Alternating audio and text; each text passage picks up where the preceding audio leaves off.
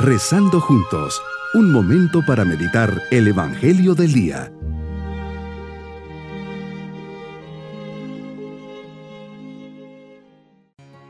Qué gusto poder saludarles en este día, jueves de la vigésima semana del tiempo ordinario.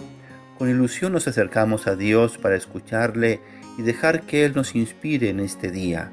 Comencemos diciendo, ven Espíritu Santo, ven y enciende en mi corazón el fuego de tu amor, llénalo de tu luz y verdad, transfórmame, purifícame y llena mi alma con los mismos sentimientos de Cristo. Dirígeme en este día para que pueda dar gloria a Dios Padre a través de mis acciones. Me inclino ante tu palabra con reverencia y docilidad. Quiero aprender y entender lo que me transmites a través de ella. Por eso vamos a meditar y reflexionar en el Evangelio de San Mateo capítulo 22 versículos 1 al 14. Sigues hablando del reino de los cielos y lo sigues haciendo en parábolas, pero ahora te diriges a los sumos sacerdotes, a los ancianos del pueblo, ellos que no aceptaban tu mensaje y te perseguían. Hoy la comparación se refiere a un rey que ha preparado un banquete de bodas para su hijo y manda a llamar a los invitados, pero ellos no quieren ir.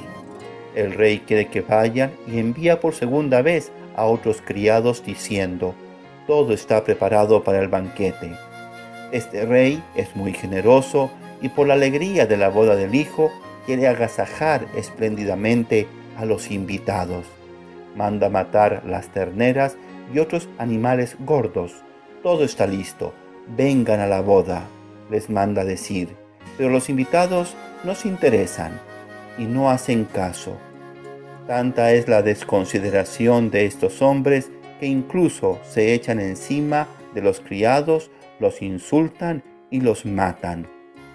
Señor, tú quieres que todos los hombres se salven y te haces presente en nuestra vida para darnos este mensaje de salvación.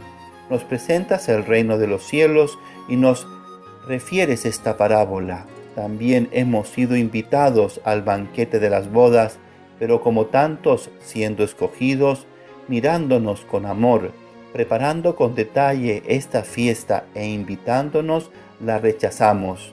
Qué frustración para ti, que saliendo al paso de nuestra vida, no vemos tu generosidad y no la entendamos ni aceptemos. Los sumos sacerdotes y ancianos recibieron este mensaje y esa invitación, y así como trataron a los profetas, te trataron a ti. No les bastó decir, no quiero aceptar esta invitación al banquete, que representa esa boda, esa unión mística entre Dios y los hombres, entre Cristo y la humanidad, sino que se echaron encima contra ti, te insultaron y te mataron nos dices que aquellos que no quisieron aceptar esta invitación para formar parte del reino de los cielos recibirán su paga y no será muy reconfortante. Les implicará muchas penas y sufrimientos, incluso eternos. Qué duro escuchar de tus labios, no fueron dignos. Esta respuesta negativa de estas primeras invitaciones te lleva a salir por los cruces de los caminos e invitar a todos los que se encuentren. Ahí nos dices que reunieron a todos, a buenos y malos, en la sala del banquete. Y al saludarlos había un hombre sin el traje de fiestas y le pides cuentas. Esto me enseña, Señor, que el día que me llames tengo que estar dignamente preparado para asistir a ese gran banquete celestial. Y eso no lo podré improvisar estará avalado con mi vida, pasado y presente, con mis obras, con mis buenas intenciones. Sin duda que el traje que me pides es la vida de gracia, las obras de misericordia y las obras hechas por amor.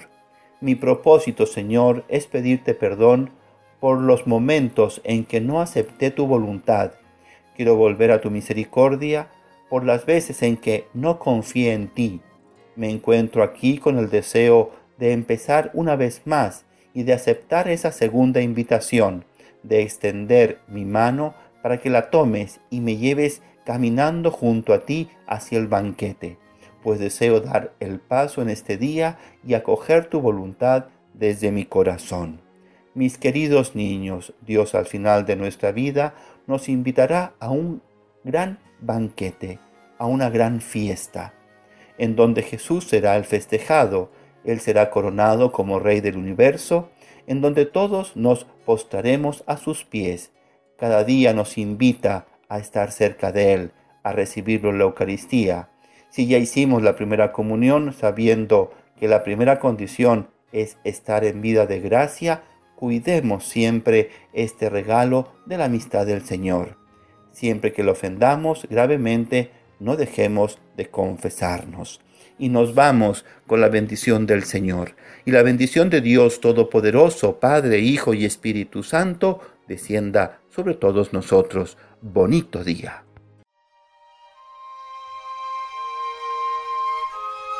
Hemos rezado junto con el Padre Denis Doren, Legionario de Cristo.